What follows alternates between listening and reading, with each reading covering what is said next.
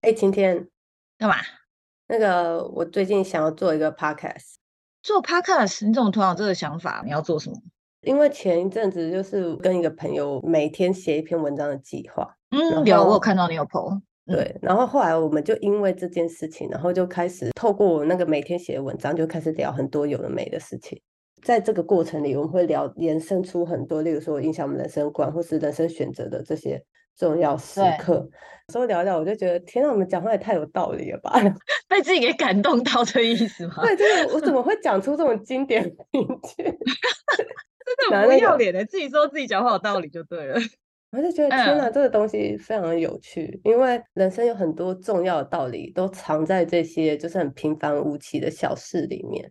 我觉得，嗯，我是一个透过就是写字，还有就是在讲话，然后再整理自己逻辑跟思绪的人。就是希望透过这样的方式来分享一些我们在生活中的一些启发之类的。启发，对啊，是启发，确实是启发。哎，我觉得，我觉得我们就是走这种温馨路线很适合。哎，好像可以邀请就是身边一些朋友，就我们一起来聊天。哎，我觉得这很 OK，因为我觉得就是你不觉得，就是其实每个人生命中都有很多的一些不一样的故事。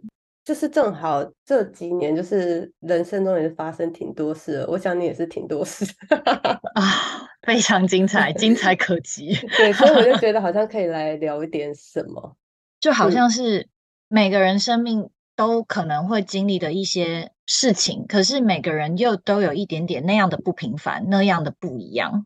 所以我觉得我很喜欢你这个想法。嗯嗯嗯，那你有想说？你的这个 podcast 的那个，你的那个频道要叫什么名字啊？我想要叫它就是隔壁的桌子。隔壁的桌子，为什么？我觉得这就很像，就是那种你在可能餐厅或者是例如说咖啡厅吃饭的时候，你会好像隐隐约约听到隔壁的人他们在聊天，然后可能他们聊的是一些好笑的事情，或者是一些很无厘头的事情，或者是甚至是一些有点严肃的事情。他不是在对你讲话，对，你会因为他讲的东西，你可能那个时候会忍不住笑，或者是你忍不住觉得很荒谬，对对对对。然后，但是他讲的对或错跟你无关，但是你就是好像听到一个朋友在你耳边说一个故事的感觉。我我觉得很喜欢这个概念诶，就是就是好像你无意间听到隔壁的人在谈论他自己每天的事情，可是就是那就是我们每一天正在发生的事情。我喜欢这个概念。而且我觉得这个名字它有一个优点，什么优点？因为它就是隔壁的桌子嘛，然后所以就是就算我们录起来就是音质很差什么的，哎，是自己自圆其说的意思，就 是对，这不错哦，这人家留言说音质太差，我们就有借口了。嗯，对，怎样？你要一起吗？我觉得不错啊，我觉得如果有一些主题就是我可以分享的，我觉得。我觉得还蛮好的，反正我这个人什么不会，就是出一张嘴就会，所以可以。好啊，那我们来聊聊吧。好啊，OK。隔壁的桌子，隔壁的桌子，隔哎，所以你你后来你昨天有听完那个开场？有啊有啊。我那时候刚听的时候，我想说你是去哪搞这音乐，然后想一想不太对，这不可能是哪个音乐，这应该是你自己唱的吧？我很爱，你喜欢吗？我喜欢啊，很好笑，很白烂的哇！我们要的就这种感觉。我原本还想说，想要弄个，你知道，有点像那个合唱团，就那种一大堆合音，有没有？呃 我觉得很好笑啊，我喜欢。可是我还不太会弄。好，我觉得就是我第一个很想要找晴天一起来聊的事情，就是这一年家里发生一些巨大的变故，然后正好我们有一些共同点，就是我们家人离癌，对，就突然就是聊一个超沉重，突然瞬间就进入哎宇宙到地心的感觉，真的。记得我之前你跟我说你家里的那件事情的时候，我就跟你说，哎。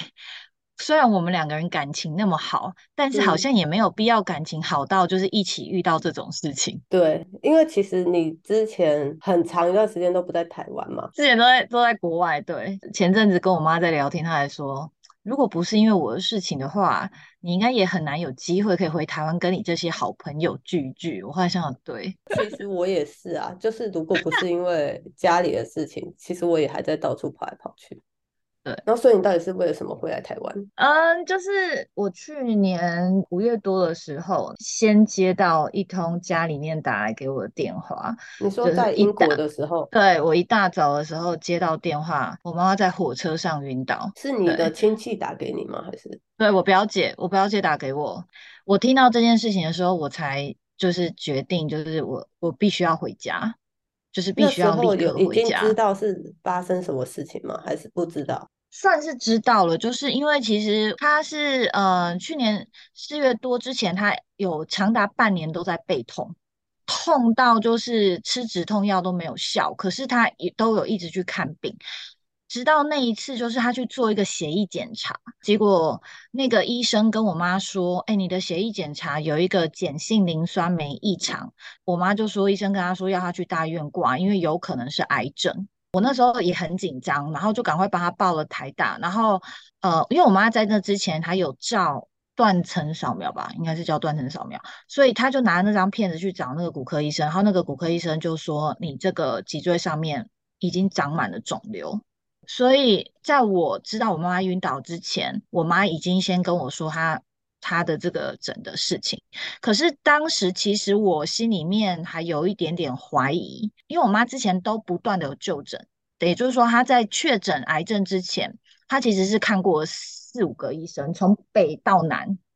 都有，他是北中南他都去诊所还是这样？哎，也没有，他有去大都，他有去大医院。总之就是我那时候会不相信的原因，是因为我妈在去台大之前，她是在一家私人诊所，然后那个诊所就是她就说她上网查，人家说那诊所很有名啊。因为我妈在那之前在高雄看诊的时候，那个医生，嗯，虽然也有看片子，但也都没有看出说他那个骨头有。肿瘤只跟他说哦，你这个如果这样痛的话，不然你可以做神经阻断术啊。做个神经阻断术，病因没有没有没有，就只是说哦，你这个可能是骨头压迫到神经还怎么样的。然后所以他在高雄的那个时候，嗯，他是那时候是看复健科。医生就先帮他打了止痛针，然后止痛针过不久，就是过了一两礼拜，就是好像哎，好像有缓住。那时候我们想说啊，那有缓好像就还好。然后医生又说啊，有缓和，那也不用做神经阻断术。然后可是回来之后过了一个月，我妈又痛到不行，所以那时候他才又去挂了骨科诊所，然后他就去去看，然后也是拿的那个片子哦，然后去给他看。我觉我后来觉得那医生就是我不知道是不是故意，到底是到底是真的故意有看到没讲，还是真的误诊。总之呢，他就让我妈就是做了神经阻断术，那神经阻断术不便宜，两三万。做完之后，我妈还是痛，神经都阻断了还是会痛，对，还是痛，所以他才又让他再做了抽血检查，然后抽血检查的时候才发现，更好笑的事情是，就是我妈拍的那个。呃，骗子是他当时是在那一家诊所，他们叫他去拍的，然后拍完之后，那个医生看了，然后帮他做手术，然后他我妈后来拿着同一张片子去台大，医生一看到就说你这个骨头上面布满了癌癌细胞，所以那时候我为什么会不相信？因为我觉得太扯了吧，怎么可能布满癌细胞？你一个骨科医就是一个骨科诊所的医生，你会看不出来？如果你跟我说只有一颗哦，小小的。我可能还可以理解，但是是不满的，就是我妈病，就是我觉得就是被延误了，你知道吗？就是而且而且这样子的话，那个医生是不是要赔偿啊？这差太多了吧？对啊，很多人都这样跟我们讲，可是我们后来就懒打官司了，就是想说先先先治我妈就就好，就对啊，这东西你要怎么说，就遇到就面对啊，所以对，很扯吧，很扯，因为我妈一直都有在看。就是我我我其实开始是怀疑，然后后来等到那骨科医生跟我说，哦，跟我妈说，哦，布满了癌细胞的时候，我其实那时候我还有点拒绝相信，因为我就觉得怎么可能？那时候你还在国外这样？那时候我还在国外，那时候我还那时候其实我还没有打算要回去，因为那时候我想说，啊，一定是就是再多检查，有可能是错误的讯息。对对对对对对对对对对对对。然后直到我妈，因为那时候她她因为这个状态，然后嗯。他就觉得，因为我妈自己一个人住，她自己一个人在台北住，我就跟他说，我也很担心，我觉得这样很危险，我就叫他，就是我妈的家人都在台中，然后所以我我就跟他说，那你赶快下去台中去找大阿姨他们，然后就没有想到，其实那时候我心里面很 guilty，就是你不能因为我妈在她身边，这是一部分，然后一部分是因为我妈那时候喊痛的时候。我都觉得我妈就是因为我我妈连打对对对对对对，就是打个针她都会叫，她都会哭的那种人。然后我就觉得说应该没那么痛，所以我一直跟她说，哎呀，没有那么痛。就是，但是后来我才知道，她是真的是很痛，很可怕，是很痛哎，那一定是超痛才会昏倒。对对，就是已经痛晕了，医生的止痛药完全都无效，就痛晕。然后一大早醒来，看到就是手机赖那么多条讯息，然后就是我表姐跟我说我妈晕倒的时候，我真的我觉得当下就是有一种就是我脑袋一片空白，有一种觉得我的我的世界好像崩塌的感觉。电话一挂掉，就真的大哭，就是就就觉得天哪，就是当下觉得怎么办？我就用最快的速度就打包行李，然后把房子的事情处理好，然后就两天内飞回来。我觉得比较痛苦的真的是就是那段时间，因为我妈是一确诊癌症就变得就非常的严重。他一他一确诊之后，就是他后来到台中荣总就医，过了三天马上就住进医院，然后在他住进医院之后，他马上就昏迷了。我阿姨他们就说他在家里的时候都是痛到哀嚎，然后我其实当下我真的，我就听到这个描述，我真的是心很痛。所以他就是罹患的是骨癌吗？当时我们以为是骨癌，因为因为我们那时候真的不晓得，你知道吗？我想说啊，骨头嘛，脊椎哦，所以那时候真的是。大家都以为是骨癌，荣总看完医生之后，医生才说：“哦，其实应该不是，就是单纯的骨癌哦，因为通常骨癌不会从脊椎开始，检查出来就说是肺癌，因为肺部有发现一个主要肿瘤，对，转移了，是不是？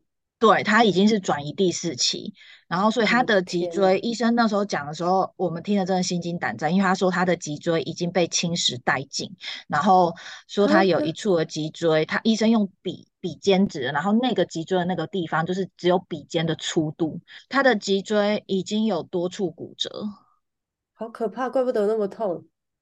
对对，怪不得那么痛。然后，所以那段时间，而且那时候我回来的时候，我还要隔离，你知道吗？我要隔离两个礼拜。然后，所以那时候真的是崩溃哦，很崩溃。因为我觉得那时候心里面是会担心，说会不会见不到他最后一面。他是直接一进医院四五天就昏迷。第一个隔离是没办法出门，就在家里。我虽然在家好像没事干，我每天都在接电话，就是在在接医院的电话，然后再跟家里面的人讨论。我们那时候其实是连处理这样，对，就是连后事就是都有稍微讨论到。然后就是说，哦，如果之后就医，那是不是要到底要积极治疗还是安宁治疗？就我觉得那个时候这个东西就是很难。然后，然后而且我妈那时候是 她到第三天的时候，她住进隔离病房，因为我大阿姨照顾她的时候，就是在医院里面得了 COVID，那时候台湾 COVID 很严重。然后对，然后所以我妈后来也得 COVID，然后住进病房。那时候我们真的是担心。对，超级担心，很感恩的一件事情是，虽然我觉得我那时候就是每天情绪起起伏伏，可是，呃，因为我自己的信仰关系，所以其实，在那段时间我还能睡，就是我心里面还是有一个平安，就是相信主的安排这样。对，然后，嗯，就我不知道为什么，我觉得那个平安很神奇。就是虽然说我好像还是有一点情绪，可是我心里面一个很深很深的感觉就是，it's gonna be alright，一定会没问题的。但是那个没问题，并不是说我完完全全相信我妈一定会没事，一定会救活。就是我就是只是觉得好，一定可以的，一定可以的。那至于这个可以是什么，我其实当下也。不是那么知道，对，因为我以前的个性是遇到这种事情，我大概是我大概是不用睡了，所以就我觉得还蛮感恩。而且后来想一想，就是我妈她被送进隔离病房，后来其实发现是个恩典，因为她因为这样被送进隔离病房，对她原本在五人房哎，我后来有五人房吗？太多人了吧？很夸张。我大姨跟我说五人房很恐怖，她说在里面就是你可以听到旁边的人在抽痰，然后一直在干呕，在咳嗽。她就说他那时候照顾我妈都没办法好好休息，然后我妈因为这样就住进了两人房。最神奇的事情在后面，就是他这一次。嗯，住进双人房之后，因为他的状况比较危急嘛，所以医生马上就给他投药，就是 COVID 的药。就我妈整个得 COVID 的过程当中，她都没有症状，连咳嗽、喉咙痛通通都没有，完全没有。她是清醒的吗？她住进去隔离病房，隔天就清醒了。然后，所以他是之前实在太太吵，他根本不想醒。有可能，我妈说她在隔离病房，就是她那几天，呃，昏迷的时候睡得很爽，她这样讲。然后更神奇的是，她住进隔离病房清醒之后，她的背就完全不痛了，到现在都不需要吃任何一颗止痛药。从那就进去到现在，医生有解释是为什么吗？呃，有医生有大概说，因为他住院的第三天就吃标靶药，然后所以医生评判应该是标靶药已经发挥效果，但只是我觉得。对我们来说，我觉得还是神机，因为很多人转移到脊椎，其实都还是都还是会持续的疼痛，而且毕竟他是还有骨折，可是他竟然不痛。后来我们第二次住院，因为某因为他的副作用，第二次住院的时候，我们也有跟其他护理人员讲，因为他问我们病史嘛，然后我们就跟他讲，然后他们就说这么神奇，就是其实护理人员也觉得这件事情是还蛮罕见的。所以那医生有有说有什么原因有可能导致他罹癌吗？呃，我们评估应该主要还是遗传，因为我外公对他也是肺癌走的。哦，所以他有，就是你妈没有抽烟？诶，很久以前有，所以抽烟也是有可能也是有导致的一个原因。他在呃二十年前有抽十几年的烟。对，但是他已经其实已经戒烟一段时间了。呃，对，戒烟很久了。对啊，所以但是我觉得那个伤害应该就是已经在那里了。隔离完以后，离开以后到医院陪你妈妈，那那时候医生是怎么跟你们说？当时其实我们都抱了最坏的打算，就是觉得可能就没办法，然后只是说跟家人谈完，还有跟我妈的朋友谈完之后，他们都觉得只要医生没有说无药可救，我们就不要放弃。哦，那因为当时医生其实妈妈也是这么想的嘛，还是这是你家人讨论决定的？我家人讨论决定，但是一开始我妈其实是她要放弃治疗的。你是说她原本知道自己离癌的时候，她不想？对，呃，就是在她昏迷醒来之后，那时候，呃，我们我有跟他讲过他的病况，我们有讨论过。那时候他一开始是跟我说他不想治疗，然后原因吗？我觉得那个原因是因为，第一个他觉他也是会觉得说，这个治疗也不知道说治疗有没有效，就是会不会好，所以那与其这样，那他觉得他的人生也活够了。而且最主要是我，我觉得我妈就很看待人生，就是她觉得他人生好像也活够，所以他就觉得他不想，他就觉得说，那好像也没有必要去再受这些折磨这样子。说实在话，我到现在我并不会觉得说。一定要接受治疗什么的，只是说那时候我妈他们要帮他安排放疗，那时候我刚好机会跟放疗科的医生谈到话，因为那时候我还在隔离，放我就问放疗科医生，我说到底我妈这个状况继续做治疗，因为我就跟他说很，我就跟他讲很坦白，我说我们也知道我妈妈是第四期，那这种情况之下，他做治疗到底是有意义还是没有意义？然后那个医生就跟我说，其实现在医疗非常的发达。所以他说，很多继续做治疗的病人，再活个两三年的，甚至五年的都有。对，所以他就他他就鼓励我们，叫我们不要放弃希望。然后我们在那边遇到的所有的主治医生也都是这样子，就是他们都都没有明确跟我们说剩下多少时间。所以我觉得是因为医生的这些，让我们也有信心。对对对对对，不然其实真的，因为听到家人描述那些情况的时候，你你会觉得，如果继续让他治疗，会不会？会不会是让让他受更多的罪？对对对对对对对对对。你前面大部分都是在讲你妈妈发生的这些事情，然后跟你们担心她。我觉得还想要再特别聊一下，就是像你刚才讲到说，这个过程里陪病者家属的心境变化。因为你原本在国外生活工作，然后你因为妈妈的生病，临时决定就是赶回来陪伴她。那到目前为止，你们大概是经历了多长的时间？然后你在这个心境上有什么不一样的变化吗？当时其实知道我妈妈得这个病，然后决定回来的时候，心里面除了很担心我妈妈之外，其实，嗯，更多的是害怕未来的转变。房东还问我说：“你要不要房子先帮你保留一个月？”后来回来，我马上就跟他说不用了，因为我后来就我其实很快就意识到我不可能那么快，我不可能对，我不可能短时间内再回去了。然后，所以其实那时候心里面有一个很大的彷徨跟害怕，是不知道该怎么面对接下来的日子。你之前在国外做些什么？哦，我去年在英国的时候，我是在念书。会这么彷徨，一个很大原因是因为我其实期待了这个回去英国念硕士这件事情，期待了八年。我七八年前在英国打工度假两年，后来就到大陆工作四五年，然后。那时候遇到 COVID，所以我呃刚好跟家人讨论自己的下一个决心，想要再回去英国生活。那那时候就决定说好，那我要回去念书。所以对我来说，那是一个很大的决定，因为我已经工作十几年了，然后我现在要把我所有的花费再重新的，就是再去投资自己，再回去念书。这个决定对你来讲，其实也算是一种赌注。对。我把我的积蓄，我把我的一切都赌回去了。我好不容易历经千辛万苦考过雅思考试，然后终于 就是回到那里。我很享受我在英国的每一天的生活。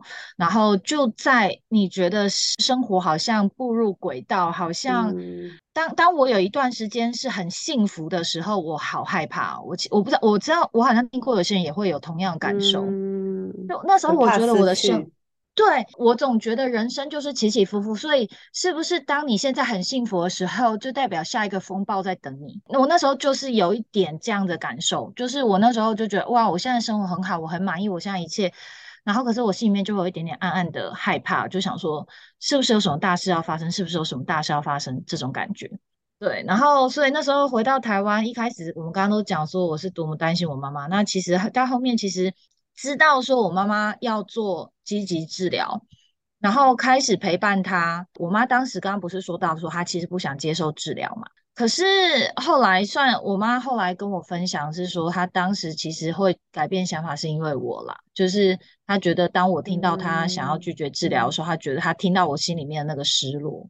呃，我没有跟他说，就是我对于他的决定我很难过，我没有这样讲，只是毕竟是自己的妈，所以应该就是。可以感觉得出来，所以后来就开始照顾他。但是我觉得那个情境，照顾者的情境变化真的很大。就一开始其实你就是呃充满了盼望，因为才刚开始，你什么都不知道，你很天真。然后，然后等到后面，应该说你也不知道期待什么，不知道要恐惧什么，然后对对对对对对，好像做了就有希望，你也不知道那个希望到底有多大，但是因为它很未知，对，没错没错，你也不知道未来会面对什么东西，然后所以前面刚开始。你就开始觉得哦天啊，我的每一天就时间就这样没了。然后到后面看着我妈就是副作用很多，然后进进出出医院，然后副作用严重到她没有办法躺下，然后。呃，身体皮肤发炎，然后你你在旁边看，然后你真的那个情绪压力，我觉得真的没有人能懂，因为那个情绪压力是你看着你的亲人，你很爱的人在受苦，可是你没有办法帮他担当一点点那个苦，然后病人会有很多情绪，他会不舒服，然后他能撒气的对象是谁？就是照顾者，因为他其实不只是身体的痛，他的身体的痛会影响到他的心情。对，就是你就会觉得说，你为什么那么不配合？所以到后面，我觉得是从一种很天真的觉得哦，it's gonna be alright，到后面你开始会有点不耐烦，然后开始你会对生生活很厌倦，你会，我我到后面我真的有一点点忧郁。因为我会觉得天哪，我我每我每天的事情就是帮我妈每天早我每天早上就帮她呃带她去厕，一直不断带她去上厕所，因为我妈那时候行动已经不方便，然后她还要一直插乳，就每天就忙她这些那种琐事，然后时间就被切割的很琐碎，你可能就只有中间的二十分钟三十分钟可以干干一下自己的事情，然后你要就是再帮她。然后那时候就觉得，就会觉得自己的价值在哪里。我觉得更多的是，我是一个一直对于自己的目标很清楚的人，我就会开始去反思我自己，就是觉得说，天哪，我已经三十三十四、三十五了，我的朋友们大家事业有成，结婚的结婚，然后当主管的当主管啊啊！我现在念书念到一半还休学，然后嗯，然后我在台湾，然后我的事业啊没有事业。然后每天就是做这件事，很没有，就是你会觉得很没有成就感。你的人生要被中断，被迫中断的感觉。对对，然后而且我觉得是你不敢，你不敢有梦想，你不敢去想象未来，因为你怕你想象了，如果他跟你想的有出入，那怎么办？我真的太懂你这个心情，对不对？真的太懂你这个心情。对，所以你最后你只能够不断的说服自己，过一天是一天，然后今天过完就是就就是不要去想未来，因为未来离你太遥远。我觉得是一直到后面，我妈大概在这三四个月状况终于比较稳定，她可以自理。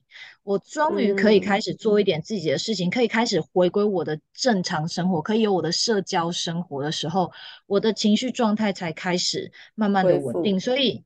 对，所以在这个期间，我也才能够深刻的体会到那些照护者的心情，就是那个压力。我完全可以理解为什么会有人，就是你知道新闻之前也会有一些，就是照顾自己的老伴，照顾到最后推着他一起去自杀，对，啊，或杀了对方这种，我超能理解。而且那个新闻都说，从旁边看他是一个完全的孝子啊，或者是他平常是一个非常好的人啊，对，对。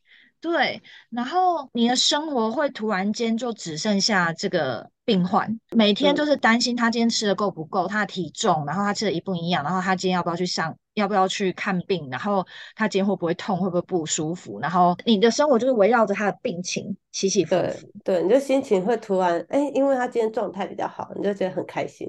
然后，但他今天如果又开始吐，或者是他又开始怎么了，你会觉得。我当初是做错决定了。对对对对，我刚刚就是要讲这个，就是你会有时候就会觉得说，我是不是做错决定？是不是呃，我做决定让他受更多苦？很可怕。对，然后我觉得那个可怕是说，it never ends。你不知道，你不知道终点在哪 里，你看不到那个点。因为我觉得一开始就是听到癌症的时候，你会有一个想象，你会觉得说。好像你明天这个人就会不见，会突然消失，你知道吗？对。但是你实际上真的经历这个过程，你就会发现，就像那医生讲的，现在的医学真的很发达。癌症它比较有点像一个慢性病嘛，对，它它不会是突然说，哦，你你隔天就挂掉，比较比较少啦，就是除非你真的是末期到不行的末期这样。对，但是我觉得它在整个过程里最恐怖的是那种。未知就是你觉得好像你每天醒来都在少一点什么，可是你又不知道那个少一点到底是少多少。对 对，你不知道尽头在哪里。你好像以为看得到尽头，可是可是你每一天这样子过的时候，你又觉得好像是一种永远不会结束的事情。然后我觉得他同时在心里，你有一个很矛盾的感受，是你又有点期待他永远不要结束，但是你又有点希望他早点结束。然后那种很矛盾的心情，真的真的，我我我超我超同意你的。我一直在思考我要怎么讲这个感受。就像你说的，就是你你有时候在那个情绪当下，你会觉得 come on 快点结束。可是你想到那个结束，其实就是代表你的亲人走掉。然后，可是可是，我觉得有时候陪病者其实会很大的罪恶感。那个罪恶感在于说，病人很状态很糟糕的情况下，然后你每天在那样子的。一个情境就是每天要不断照顾他把屎把尿或什么的时候，说真的，你心里面都会有一种声音，是不是？就是如果他就这样走了，我的人生是不是会舒服一点？是不是对他对我都好？你会有这种想法？然后这同时有这种想法出现的时候，你又会超级有罪恶感。对，然后你会就觉得你很糟糕。对，你会又很自责，可是你又很痛苦。对对对对对。你你就会开始脑海中有很多小剧场，就会想说：天哪！如果哪一天我妈走了，我当我那时候会哭得多难过啊，或什么什么之类的这种感觉。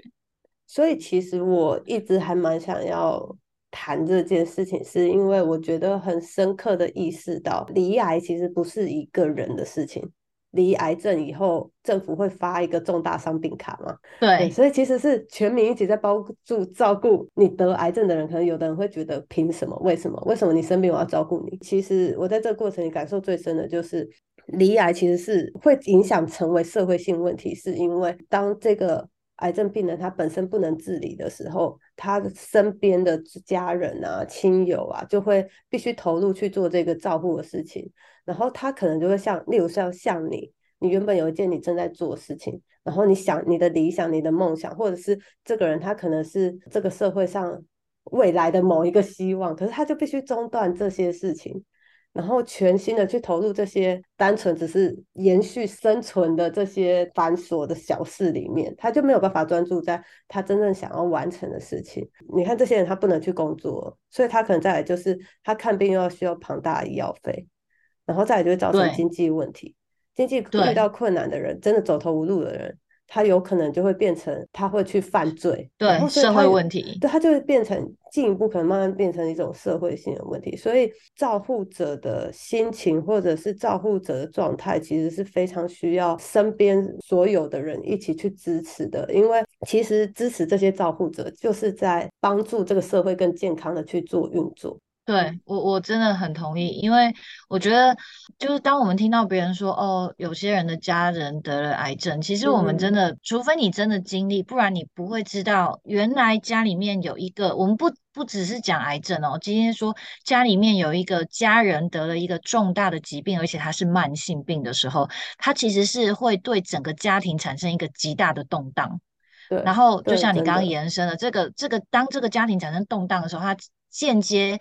去影响了其实整个社会的结构，而且其实现在很多加工食品啊，或者是整个呃自然环境在做一些变化，再加上医疗的进步，就是更容易去检查出你得癌症，或者是我们的身体更容易生病，所以其实。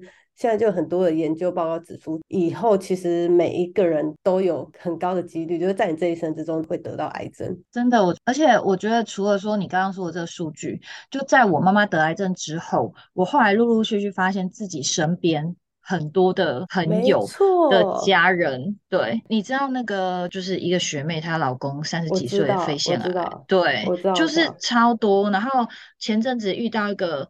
一个朋友，然后他爸爸也是跟我妈差不多时间，就是得得肺腺癌什么的，就是他真的超普遍。对，我觉得就像你说的，这是一个越来越普遍的问题，所以我才在想说，也许我们就是可以透过像这样的分享，然后把我们所经历到或者是所学习到的事情可以分享出来，因为其实。我们也是很多事情，就是在你还没有遇到之前，你根本就不知道要怎么处理。对我也我也是这样觉得。哎，可是不好意思，我现在要去帮我妈煮饭了，我可能没有办法，就是再跟你聊太多。好啊，好，没关系，因为其实我我觉得我们今天也聊蛮多东西的。反正我们这次就是有聊到，就是你家人的生病，然后整个你心境上的一些转变。那我觉得我们之后还可以再聊更多更深入的，例如说我们怎么样去跟生病的家人沟通啊，或者是说在这个过程之中我们怎么样去协助他们，又怎么样去调试我们自己，然后可能更实际一点，例如说怎么处理医药费啊、保险啊等等的事情，这样。好啊，好啊，没问题。那我们就下次见。好好好，那我们下次再聊。OK，好，好，拜拜。